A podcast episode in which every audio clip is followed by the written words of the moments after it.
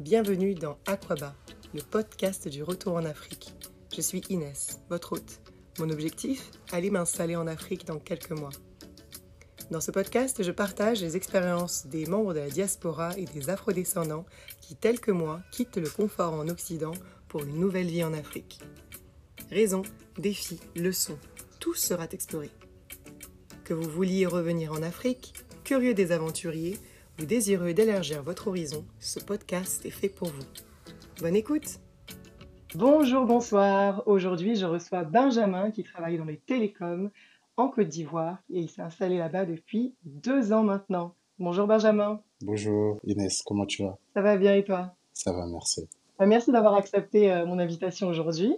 Je vais te laisser te présenter pour euh, les auditeurs qui ne te connaissent pas. Du coup, moi, je m'appelle Benjamin Lunga, j'ai 27 ans aujourd'hui. Ça fait deux ans que j'habite à Abidjan. Je suis d'origine congolaise, donc je suis ingénieur de formation. Aujourd'hui, je travaille dans les télécoms. Je travaille chez un grand groupe de télécoms mondial.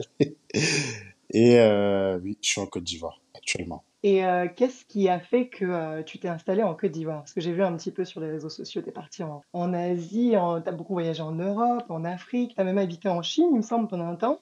Vrai. Donc, voilà, pourquoi est-ce que tu as décidé d'un coup de, de, te- de partir t'installer en, en Côte d'Ivoire? Bah, en fait, c'était pour démystifier ce phénomène de retour en Côte d'Ivoire, enfin en Afrique, d'une manière plus globale. Moi, je suis pas d'origine ivoirienne, je suis d'origine congolaise. Euh, je voyais beaucoup de vidéos, il y a peut-être deux, trois ans, il y avait cette tendance-là de retour en Afrique. Oui, je suis rentré, j'ai entrepris, etc. Moi, je suis jeune, donc ça concernait plus les gens qui avaient la trentaine, la quarantaine, etc. Moi, j'ai voulu aller au-delà. Je me suis dit pourquoi pas, je suis jeune. Au pire, si ça fonctionne pas, je rentre. Je rentre chez moi. Mm. Donc, euh, j'ai tenté l'expérience. Je suis parti sur un coup de tête. Franchement, j'ai postulé peut-être au mois de juin. On m'a Mhm. répondu au mois de juillet. J'ai eu le go définitif en septembre. En octobre, j'étais j'étais dans l'avion. Ah ouais, c'est Donc, en allé très très vite. En fait, je m'attendais à rien. Au, dé- au départ, je devais pas du tout venir en Côte d'Ivoire. Mon objectif, c'était l'Afrique de l'Est, parce que je voulais le côté anglophone de l'Afrique, etc. Ensuite, bah, c'était difficile, parce qu'ils me voyaient très jeune, sans expérience. Après, je me suis quand même tourné vers l'Afrique de l'Ouest. À la base, mon opportunité, elle était, au Sénégal. Donc après, du Sénégal, eux, ils ont décidé de m'envoyer en Côte d'Ivoire. Je connaissais ni l'un ni l'autre. J'étais jamais parti dans, chez aucun des deux. Et c'est comme ça que je suis arrivé en Côte d'Ivoire avec euh, deux numéros. Ouais, j'avais juste deux numéros de téléphone. Aussi, j'ai un problème. Ah ouais. Et euh, c'est comme ça que je suis arrivé ici. À l'aventure, quoi. Exactement.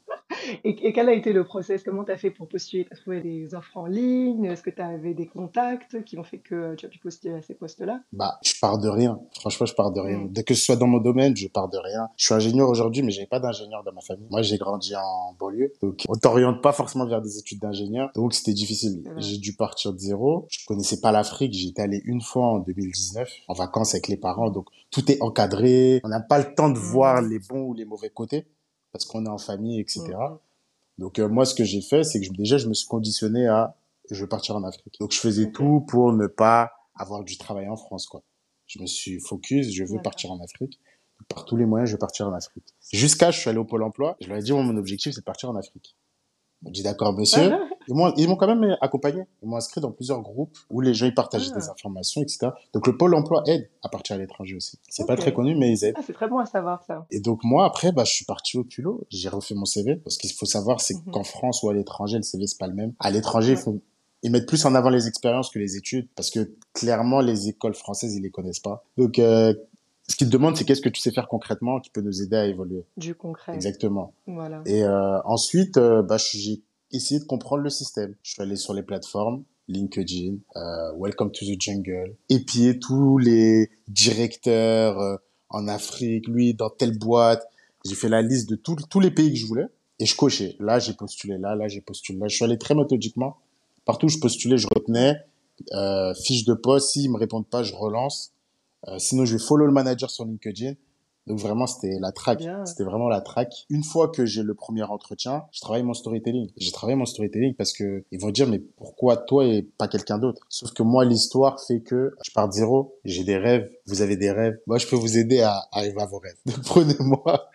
Et c'est comme ça que bah j'ai construit mon histoire. Mon histoire, elle est là. Je suis jeune, je suis ambitieux. euh, j'ai voyagé dans le monde. Je sais ce que je peux vous apporter. Je connais vos faiblesses. Parce que moi, en fait, dès que je postule à un endroit, euh, je regarde tous les employés, je regarde les forces et les faiblesses. Donc je sais déjà là où ils ont du mal. Donc moi, pendant les entretiens, je sais comment je peux t'aider déjà. Tu as déjà bien cerné à l'avance, tu as fait tes recherches. Exactement. La personne, que ce soit le RH, le manager que je vais rencontrer, j'ai déjà fait son LinkedIn. Je le connais par cœur. J'adore. Ça me rappelle mon mari, il fait beaucoup de profiling. Il regarde, il cherche, il fait des. Ça change tout. Et j'ai un exemple concret. Ah oui. J'ai un exemple concret par rapport à ça.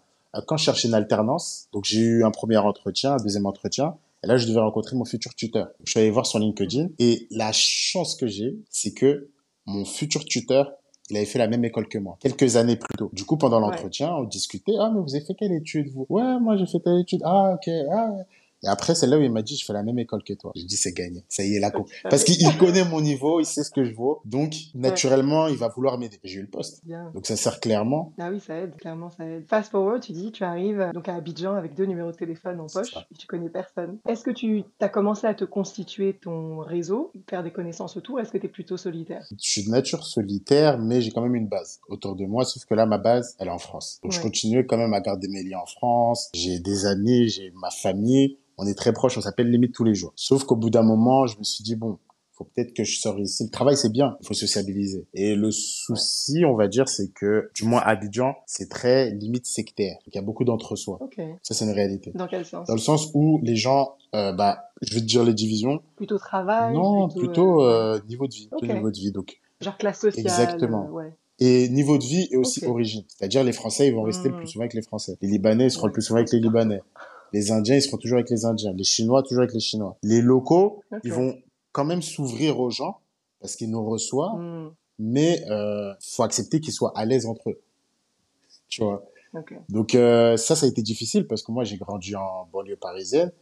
J'ai grandi avec euh, des Portugais, avec euh, des Ivoiriens, avec euh, des Indiens, des Turcs. Donc en fait, moi, j'ai appris toutes les langues. Mm, mm. Donc moi, je sais m'adapter à tout le monde. Maintenant, eux, ils te disent, tu dois choisir, tu traînes avec qui. J'ai pas fait, jusqu'aujourd'hui, j'ai jamais fait le choix. Donc demain, tu peux me mm. retrouver avec des Libanais. Après-demain, je suis avec des Ivoiriens. Un autre jour, tu vas me voir avec des Indiens. Et aujourd'hui, j'ai cette réputation-là à Abidjan d'être un gars qui est avec tout le monde, en fait. Parce que, bah, je suis ouvert euh, culturellement.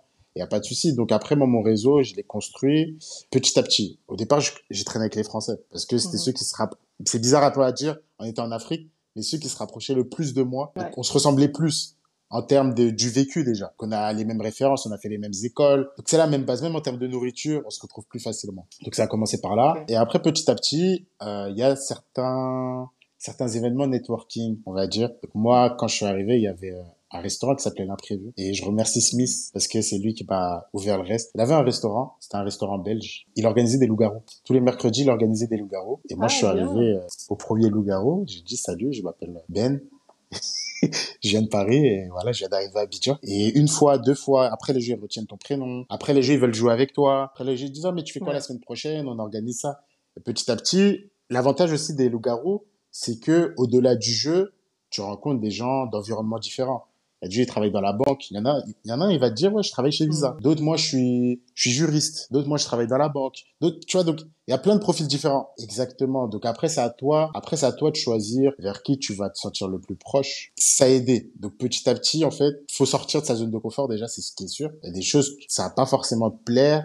Mm. Par exemple, moi, je suis pas un gars, je vais, je vais pas en boîte, je ne bois pas. Donc ça, déjà, je sais que un gros pan de la société, je vais pas les croiser. Mais le reste, on va, on va construire avec, quoi. Cool, cool. Et donc, tu arrives, tu te fais euh, des amis au fur et à mesure avec différents événements. Est-ce que c'est à ce moment-là que tu as créé YouTalk? Oui, j'ai créé YouTalk. Est-ce que c'est aussi dans cette même optique de pouvoir rassembler des gens euh, de différents abords, pouvoir discuter de sujets ensemble, etc. Euh, bah moi, au bout d'un moment, je me suis dit, je pense que je connais un peu tout le monde. En fait, à partir du moment où les gens commencent à te reconnaître, c'est quand même que tu codes pour eux. Donc là, je me suis dit, ah, je suis arrivé à un certain niveau en moins d'un an. Parce que, en fait, je créais beaucoup de contenu aussi sur la Côte d'Ivoire parce que, bah, il y avait pas, en fait, ce que les gens montraient de la Côte d'Ivoire, c'était Assigny, les belles plages, euh, les beaux endroits, les boîtes. Sauf que moi, par exemple, j'allais voir les dames qui faisaient de la mmh. bord de la lagune. J'allais dans des villages. Je faisais tout l'inverse de ce que les influenceurs faisaient. Donc ça, ça attirait les gens. Donc les gens même me reconnaissaient par rapport à ça. Ah, mais c'est lui qui va, qui fait mmh. autre chose. donc ça, c'était bizarre. Et euh, donc petit à petit, je me suis constitué ce réseau-là. Et après, UTalk, en fait, c'est une solution à la problématique que moi j'ai rencontrée un an plus tôt. Parce qu'au bout d'un moment, l'imprévu, ça a fermé. Donc euh, Smith s'est retrouvé dans une autre activité. Il bah, fallait trouver une solution pour les nouveaux arrivants. Puis aussi euh, éviter cet entre-soi-là C'est-à-dire que YouTalk, c'est un apéro débat. On se présente à la fin. Donc en fait, devant toi, tu sais pas tu débats avec qui pour pas qu'il y ait de clichés. Bien. Ça, c'est une première chose. Et aussi, ça permet d'aborder certains sujets tabous qu'on peut pas forcer, que peut-être certaines personnes ne peuvent pas en parler en famille. Ok. Ou s'ils ont besoin de ce recul-là, nous, on peut leur donner ce recul-là parce que nous, en fait, on, on vient pas d'ici. Mm. On a parlé d'un sujet, une fois, on a parlé de la dot. On n'avait pas du tout la même conception de la dot. Parfois, on parle de finances. Mm. On parle d'épargne. Parfois, on Ouais. parle de... La on a parlé de quoi? Une fois, on a parlé de la dépression. Eh ben, Donc, il y a certains concepts, ok, on, ça nous touche tous, mais on les traite pas de la même façon, parce qu'en Mhm. fait, on n'a pas grandi dans les mêmes environnements. Et moi, le fait d'entendre que en Afrique, c'est comme ça, bah, je me dis, en fait, je comprends, en fait, pourquoi ils sont comme ça. Donc, ça nous aide, en fait, à, à les comprendre, mm. et eux, ça nous aide, et eux, ça les aide à nous comprendre. Et vice versa, ouais. Exactement, tu vois. C'est un échange, euh, safe. Moi, j'appelle ça là une safe place. Ouais. C'est un échange safe où euh, on grandit ensemble, en fait. C'est l'objectif. Mm. Une fois, on a parlé de la, la drépanocytose. C'est une maladie qui touche euh, beaucoup les Africains. Mm. Il y a beaucoup de gens, ils y connaissaient pas, en fait. Donc, il y a aussi une certaine... Dans le groupe, Oui, totalement. dans le... Ah ouais. Exactement. Donc, euh, c'est des sujets qui nous concernent, directement ou indirectement. Mm. Mais aussi, c'est une manière de sensibiliser les gens à faites attention à vous. Et de l'autre côté, les gens, ils se rendent compte, il y a des couples qui se forment. euh, Bah, j'aime bien comment ils parlent. Ouais, vas-y, on va matcher ensemble, etc. Donc, la vision, la vision, elle est très, très lointaine avec, euh, avec. Et Ouais. le meilleur est à venir, comme je dis souvent. Ah, c'est cool ça. Et est-ce qu'il y a un mix? Il y a des locaux, des, des gens repatres, des, des Français, des expats. Donc est-ce qu'il y a un- vraiment un mix de tout ça? Dans YouTalk? Ouais. Oui, totalement. Totalement. Il n'y a pas de majorité. Mhm. Non, il n'y a pas de majorité, c'est très mélangé. euh. Puis, même s'il y a des Africains, Ouais. c'est des Africains de partout. Donc, dans tous les cas, on pensera jamais pareil. Et même deux locaux ne pensent pas forcément pareil, Exactement. selon où ils ont grandi. Donc, c'est l'objectif, en fait, de permettre aux gens aussi d'échanger. Parce qu'Abidjan, faut le dire, c'est quand même divisé en deux. Donc, il y a Abidjan Nord et Abidjan Sud. Ok. Et les gens d'Abidjan Sud, ben, ils restent souvent à Abidjan Sud. Les gens d'Abidjan Nord, ils restent souvent à Abidjan Nord. Faut aussi se les faire, faut trouver un endroit où tout le monde peut se rencontrer. Mm. C'est surtout l'objectif de YouTalk. Et on y arrive. Je pars de zéro, ça n'existait pas avant. Et là, ça fait déjà un an. Et euh, je suis quand même fier du résultat. C'est bien, c'est bien. T'as de quoi? T'as de quoi être fier, franchement. C'est ça. Et est-ce que, euh, au fur et à mesure, tu as remarqué qu'il y a de plus en plus de, de repatres, de plus en plus de personnes de la diaspora qui euh, viennent s'installer euh, en Côte d'Ivoire, qu'ils soient ivoiriens ou non? Totalement. Souvent, je dis que Abidjan, c'est un peu la banlieue parisienne. Donc, donc, moi, ça me choquerait pas d'entendre un ça vient d'où? Mm. Et je réponds, moi, je viens du 7 et toi, toi, tu viens d'où? Donc, non, on est à l'aise. On est à l'aise. Après, c'est un petit milieu. En fait, Abidjan, c'est très grand, mais c'est très petit en même temps. Comme je t'ai dit, les gens, ils traînent par rapport au niveau de vie. Mm. Donc, c'est un petit milieu, tu vois tout de suite une nouvelle personne arriver. Donc, oui, il y a beaucoup, beaucoup de gens qui arrivent, qui ont l'idée d'arriver, mais moi, j'ai, je fais attention. Enfin, je préviens les gens. Il y a beaucoup de gens qui me posent des questions. Ouais. Oui, j'aimerais bien venir en Afrique, j'aimerais bien faire ça, faire ça. Aujourd'hui, j'ai assez de recul pour pouvoir répondre à ces questions-là. J'essaie quand même de sensibiliser les gens aux gens, enfin, sensibiliser les gens à faites attention quand même. C'est pas aussi beau que on le prétend. Moi, j'ai galéré. C'est pour ça aussi, il y a beaucoup de gens qui m'ont follow parce que moi, j'ai pas hésité à montrer les galères que j'ai eues. Ouais. Ah oui. Bah euh, justement, justement, on, on est gata- on est d'accord sur le fait qu'il y a énormément de, de gens de notre génération qui, euh, qui ont cette, ce- cette envie de retour en Afrique. Donc j'en parlais dans, dans mon premier épisode euh, où je demandais est-ce que tu penses que c'est un effet de mode, est-ce que tu penses que c'est vraiment un- un- une prise de conscience euh, réelle des gens. Et euh, on parle beaucoup, beaucoup des aspects positifs, des opportunités, des, des grosses marges, même si on parle quand même un peu des challenges euh, Mm. qui s'y associent. Et donc un jour, c'est comme ça que je suis tombée justement sur ta, ta page Instagram, complètement par hasard, et j'ai vu justement dans ta story que, que tu parlais de- du, du fait qu'il y a énormément de... Il y a une grosse éclosion dans, dans, dans, dans les- le nombre de salons, sur le business en Afrique, etc., que ça devenait un peu plus politique que réel. Justement, on tombe sur ce sujet un peu là, et que l'Afrique euh, n'est pas vraiment cette terre euh, vierge que l'on s'imagine, etc. Est-ce que tu peux justement élaborer un peu euh, sur le sujet? Ok, il n'y a pas de souci. Bon, je vais expliquer un peu mon métier, comme ça, ça va un peu euh, crédibiliser mon discours. Donc, mon métier, moi, je suis ingénieur télécom. Donc, je travaille chez un, un gros opérateur de télécom euh, en- dans le monde. Et euh, moi, je gère la zone Afrique subsaharienne et un peu le Moyen-Orient. C'est-à-dire que je travaille avec les opérateurs et on va dire j'équipe les opérateurs. Les opérateurs, ils achètent chez moi des capacités sous, des câbles sous-marins, des satellites, euh, ou d'autres moyens de s'interconnecter à Internet ou à d'autres opérateurs. Ça, c'est mon métier. Ça veut dire par mon métier, je voyage en Afrique. Mhm. Donc, je vois des choses, je vois comment ça se développe, je vois les forces, je vois les faiblesses, Mhm. et euh, ça me donne du recul. Aussi, je suis resté beaucoup avec les vieux pères qu'on appelle ici. Donc, j'ai essayé de comprendre euh, un peu euh, leur réalité, comment ils voient la vie, et comment eux, ils voient les choses. Et moi, en fait, quand je suis arrivé, bon, moi, je viens d'arriver de France, etc., j'étais tout content. Et je demande aux gens, ouais, toi, ça te dirait pas de venir en France et tout, tu vois les choses comme ça. Et eux, ils disent, ah, moi, je vais pas aller en France, euh, là-bas, c'est trop dur, ça sert à rien, je préfère rester même en, en Afrique. Donc, déjà, moi, ça m'a changé ma vision de tout le monde veut aller en France. Bah oui, parce que c'est ce qu'on nous montre dans les, dans les, les news euh, en France. C'est que la France, Exactement. c'est l'Eldorado, ils veulent tous venir, il faut fermer les frontières, il faut fermer ici, ça. Donc ouais, c'est bien de d'avoir ce côté-là, où tu vois des gens qui sont bien et qui veulent pas euh, se mettre en Exactement. danger ou se mettre en Et- et galère a- pour partir. Et il y a plusieurs études qui ont montré que la plus grosse migration africaine, c'est dans l'Afrique. Mmh. Donc, les gens ne migrent pas forcément à l'extérieur, mais ils migrent entre différents pays. Mhm. Et ça, on ne le dit pas. C'est-à-dire, un Camerounais, il va venir travailler en Côte d'Ivoire. Un Ivoirien, moi, je suis allé au Botswana. Mhm. Le directeur, c'était un Ivoirien. Mhm. J'ai dit, mais qu'est-ce que vous faites là? Je, savais pas que, je m'attendais pas à vous voir, en fait. Ouais, Et, euh, bah, les Sénégalais, par exemple, ils vont beaucoup au Congo. ok. Et ça, on n'en parle pas. Il y a beaucoup de Sénégalais au Congo. Donc, en fait, la migration interafricaine, elle est majoritaire par rapport à la migration vers l'Europe. Wow. Donc ça, déjà, faut que les gens se le mettent en tête. Ouais. Ensuite, aujourd'hui, on parle de l'Afrique comme d'un bloc. Alors qu'en Afrique, il y a 54 pays, il me semble, je crois. Tous Il y a différents, 54 pays, ouais. tous différents. Mm. Chaque pays a sa politique, chaque euh, pays a sa vision. Les pays, ils sont, ils sont frères. Il n'y a pas de souci. Moi, souvent, je suis congolais, on me dit, oh, mais qu'est-ce que tu fais en Côte d'Ivoire? Je dis, l'Afrique, il n'y a pas de frontières. Ouais. Toi, tu as ton peuple, moi, j'ai mon peuple. On échange, il n'y a pas de souci, on est ensemble. Tant que je respecte chez vous, Mhm. on est ensemble. Et le fait que tout le monde prenne l'Afrique comme un bloc, bah, les afro-descendants, ils ont repris cette mauvaise manie Ouais. de prendre l'Afrique comme un bloc. Et pas seulement un bloc euh, où il y a déjà des gens, mais un bloc où il y a tout à faire. Et ça, c'est la plus grosse problématique. Parce qu'en Afrique, en Afrique, il n'y a pas tout à faire. Si on dit qu'il y a tout à faire, c'est nier le fait qu'il y a déjà des Africains en Afrique. Ça, c'est une grosse erreur. Et la question que je pose, qu'est-ce qui différencie du colon? C'est quoi l'objectif de venir en Afrique? Civilisé C'est ça? Mm. Donc, souvent, les gens, quand ils arrivent en Afrique, c'est je sais, Mm. euh, je vais vous montrer, on fait pas comme ça. En Europe, on Mm. fait comme ça, du coup, faut faire comme ça. Et c'est là où ils se prennent un bloc. Ouais. C'est là où ils se trompent et ils tombent. Et après, ils se disent, ouais, l'Afrique, c'est trop dur. L'Afrique, j'aime pas. Et parce que l'Africain, ça marche pas comme ça. Les gens, ils étaient là avant toi. Ouais. les gens étaient là avant toi, en fait. Donc, tu peux pas venir, surtout si eux, ça les dérange pas, révolutionner. Donc, tant qu'on changera pas cette vision-là, on n'avancera pas.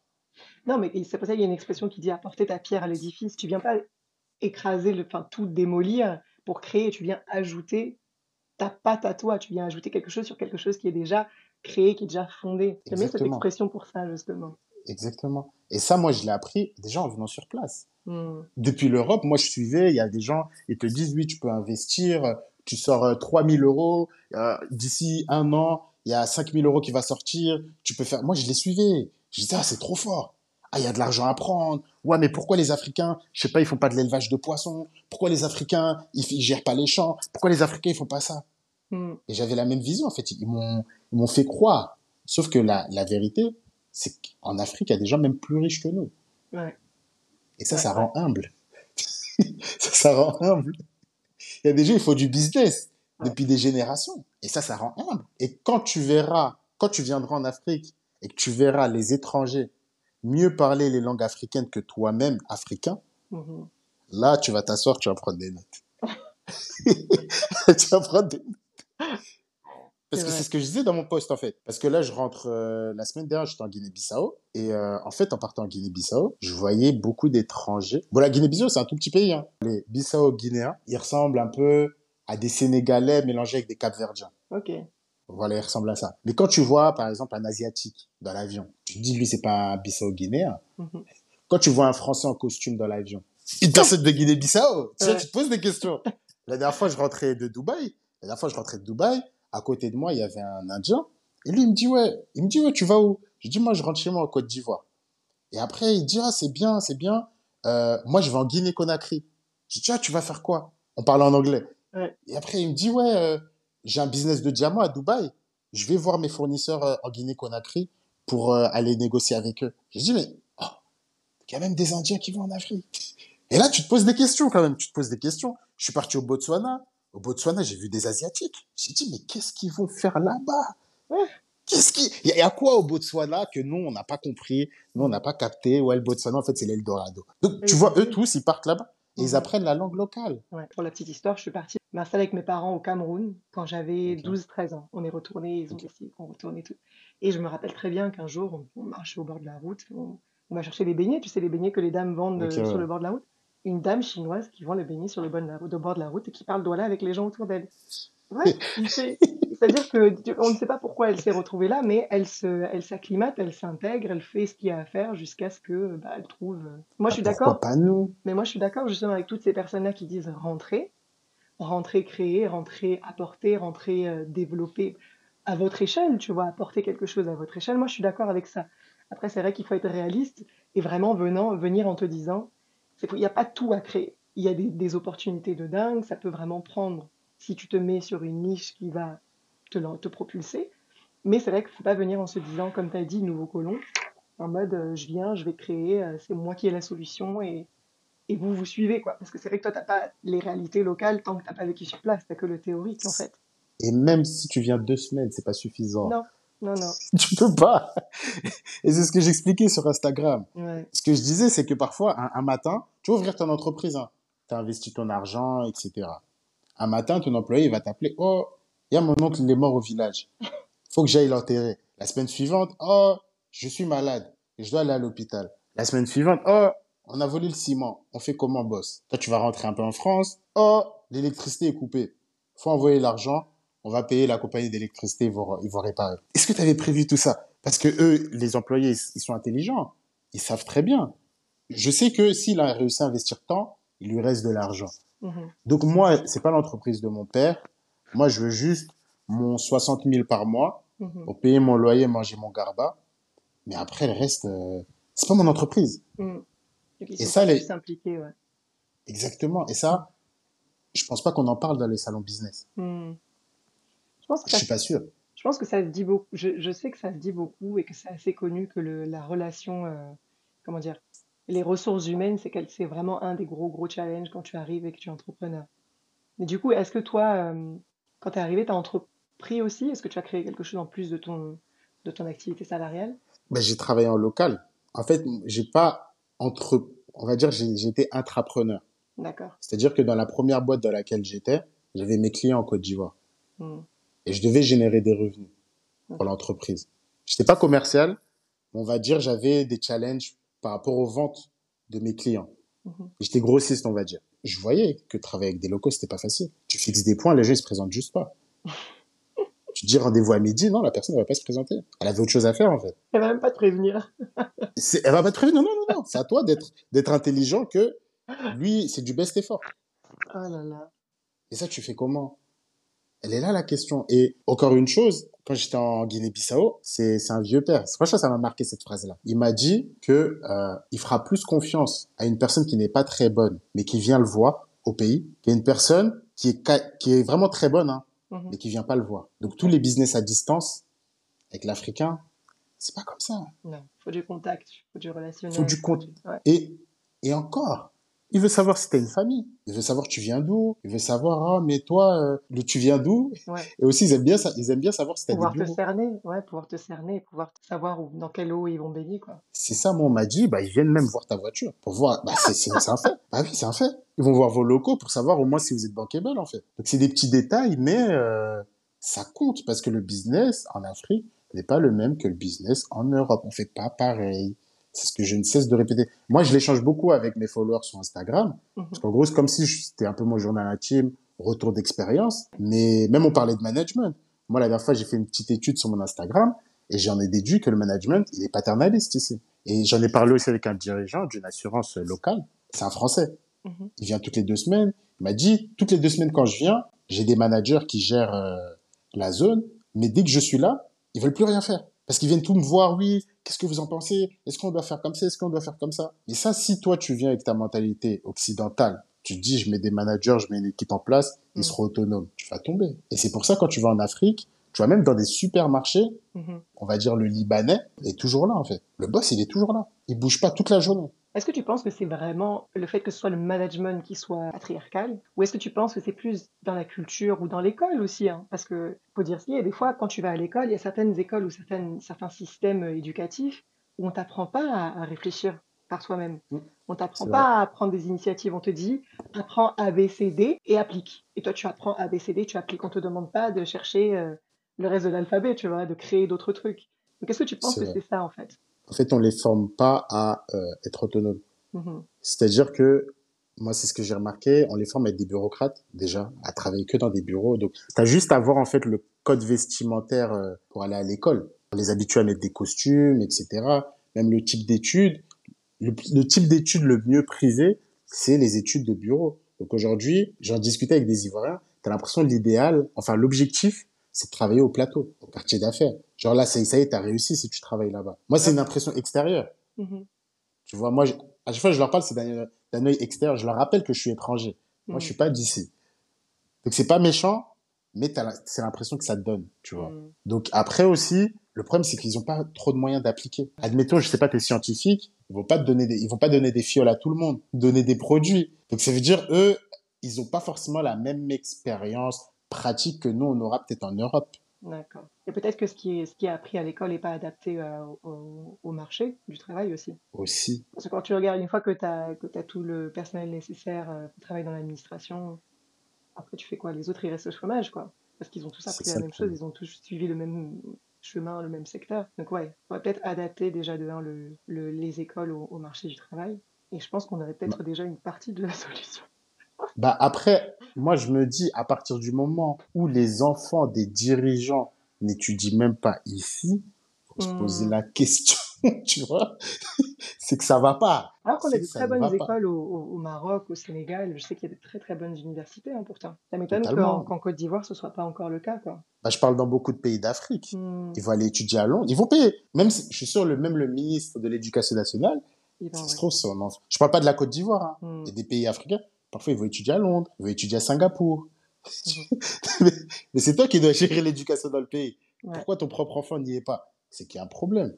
C'est que eux-mêmes ils ont été brainwash, c'est-à-dire qu'ils se disent que ce qui est meilleur est forcément à l'étranger, au lieu de justement apporter quelque chose de meilleur euh, dans le pays. Petit à petit, Ouais, cette mentalité, elle est en train de changer. bien. Bon Petit à petit. Non, ça change, ça change. Hmm, Les gens, ils réapprennent. Parce qu'après, faut pas, faut pas se mentir. Beaucoup ont dénigré l'Afrique. Même nos propres parents ont dénigré l'Afrique. Quand je dis à ma mère que je voulais aller étudier en Afrique, elle dit, mais tu vas faire quoi là-bas? T'es fou, quoi. T'es ingénieur. T'es- T'as un bon travail. Pourquoi tu vas aller en Afrique? Sauf que, au fond de moi, je me suis dit, si j'y vais pas maintenant, je veux pas vivre dans des si, dans des si, ah, si, si j'avais pu faire ça, si j'avais pu faire. Non, je, je veux pas vivre dedans. Mais, il y a des difficultés. Faut se mettre en tête que c'est pas aussi facile. Moi, j'ai eu des galères. Franchement, j'ai eu des galères. Vas-y, parle-nous-en, donne, donne-nous des, exemples de, de grosses galères bah, en pâte. bah, rien qu'avoir un appartement, avoir un logement. C'est une mission. Ah ouais? Bah, Dans quel moi, sens? je bah, moi, je suis venu déjà avec la, une mentalité française. Donc, Mhm, moi, j'ai vu Abidjan, je me suis dit, il doit y avoir des transports. Tu vois, ça doit être, tout doit être rapide, connecté, etc. Donc, déjà, tu vois la grandeur de la ville. Tu te dis, ah ouais, en fait, les distances, elles sont longues. C'est-à-dire, dans une même commune, tu peux mettre du 30-40 minutes. Alors que tu es dans la même commune. Wow. C'est y a des énorme, déjà. embouteillages ou... Des embouteillages, les- et les distances, en fait, la ville, elle est grande. Moi, je peux passer un mois sans sortir de Cocody, par exemple. Parce que tout est là, en fait, tous mes centres d'intérêt, ils sont dans Cocody, donc je peux ne pas sortir de Cocody. Mais après, bah, moi, je cherchais un logement. J'ai commencé à distance. Donc, moi, je suis arrivé. J'ai cherché d'abord un studio. Je suis arrivé de nuit. Donc, je suis arrivé, j'étais fatigué, etc. Il fait chaud, tu te sens pas bien, etc. Je me suis réveillé, je vois la lumière du jour et elle arrive jamais. Je me suis dit, mais il y a un problème. Je vois, la fenêtre, elle donne sur un mur. Oh,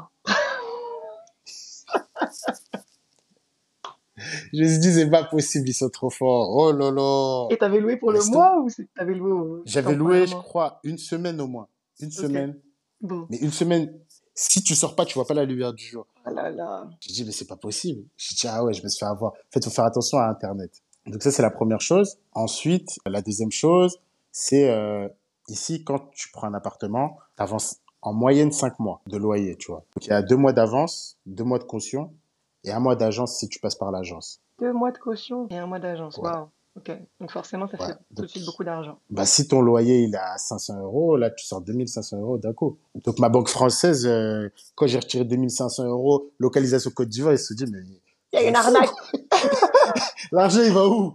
L'argent, il va où? Donc, juste, aussi à parté, euh, on m'a avalé ma carte. J'avais une carte Revolut.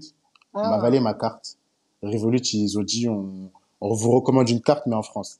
Du Ah coup, non. je me suis retrouvé sans carte Revolut. Donc là, j'ai pleuré. Franchement, j'ai pleuré. Tout simplement. C'est c'est- c'est Tu veux faire quoi? de cash, c'est ça, il y a encore beaucoup de cash euh, aussi en, en Côte d'Ivoire. Oui, C'est pas oui, trop. encore euh, énorme. Bah, en Afrique, d'une manière générale, hum, c'est très cash. hum. Et euh, donc ça, ensuite, donc tu as ton appart. Maintenant, quand tu veux quitter ton appart, parfois, ils te rendent pas ta caution. Parfois, ils veulent pas te rendre ta caution. Deux mois, c'est beaucoup. Ils vont hein. dire oui, vous avez fait des trous, regardez la peinture on doit faire, euh, regardez la porte, ça, ça, ça, ça, ça. Hum. Et a beaucoup de gens, les gens, enfin les, les bailleurs ne veulent pas rendre leur caution. Ça, c'est une grosse problématique. Ils vont Mm. dire non, c'est bon, euh, c'est dans la loi, c'est pas grave. Ou moi, on m'a sorti, je vais vous rendre la caution quand j'aurai un autre sorti. locataire. Non, quand j'aurai un autre locataire. Moi, j'ai déjà entendu rendre la caution que vous serez sorti. Sauf que tu n'es pas sûr que quand tu vas sortir avec Laurent, parce qu'une fois que tu es sorti, tu es sorti. Laisse tomber, laisse tomber. Donc, faut être Donc prêt ça, à c'est ce- plutôt ça. difficile. Faut être Mm. prêt. Franchement, faut être prêt. Puis aussi, la vie coûte plutôt cher. Ça dépend de ton alimentation, Mhm. mais euh, si tu vis avec une alimentation occidentale, la vie coûte très cher. Il y a certains produits, tu arrêtes de les manger, carrément. Tout est importé, donc forcément, euh, Tout. Faut pas, Tout, tout, tout, pas tout, tout. ouais. Et est-ce que, du coup, les, les challenges que, que tu que as vécu en, en Côte d'Ivoire, est-ce que ça, comment dire, contrebalance un peu euh, des- les challenges que certaines personnes vivent, par exemple, euh, en Europe? Parce qu'il faut dire ce qu'il y a, partout où on, on va être, il y aura forcément des choses qui seront bien et moins bien. Est-ce que tu penses que, à comparaison égale, tu préférais vivre et trouver des solutions aux challenges que tu vis en ce moment euh, en Côte d'Ivoire? Ou est-ce que tu te dis, bon, en fait, euh, la France, quand même, c'était mieux? Ça dépend. Ça dépend sur quoi. Honnêtement, aujourd'hui, après presque deux ans, Ouais. je me reverrais pas vivre en France même. Ok. Tu vois? Je trouve que je suis beaucoup plus productif en étant à l'étranger. Parce qu'en fait, Mm. t'es en dehors de ta zone de confort. Du coup, t'es tout le temps à l'affût. Tu sais, t'es pas là forcément très longtemps. Ouais. Tu sais que tu dois te débrouiller. Moi, Ouais. aujourd'hui, s'il m'arrive une galère ici, j'ai pas de famille propre qui pourra mettre la main dans la boue pour moi. Tu vois. Donc, je dois toujours trouver un moyen d'anticiper chaque problème. Après, après l'Europe, c'est la maison. C'est la maison. Faut pas le nier. Euh, vont arrêter. Moi, c'est ici que j'ai appris qu'en vrai, je suis pas aussi africain que ça. Ah, on me l'a fait comprendre que non, en vrai, toi. Une fois, je suis monté dans un taxi, hein. Je suis monté dans un taxi et tout. Le monsieur, il se retourne. Il me dit, mais tu es blanc. J'ai dit, comment ça, je suis blanc? J'ai rigolé tout seul. J'ai dit, comment ça, je suis blanc? Il me dit, mais tu es blanc, tu vois pas comment tu parles? J'ai dit, mais je parle comment? Il dit, mais tu parles comme un blanc. J'ai dit, mais c'est toi qui parles pas normalement. Je dis, non, c'est toi qui parles pas. Je dis, mais chef, tu peux pas me dire que je suis blanc. Toute ma... On a été raciste avec moi. Et là, Mm. demain, non, non.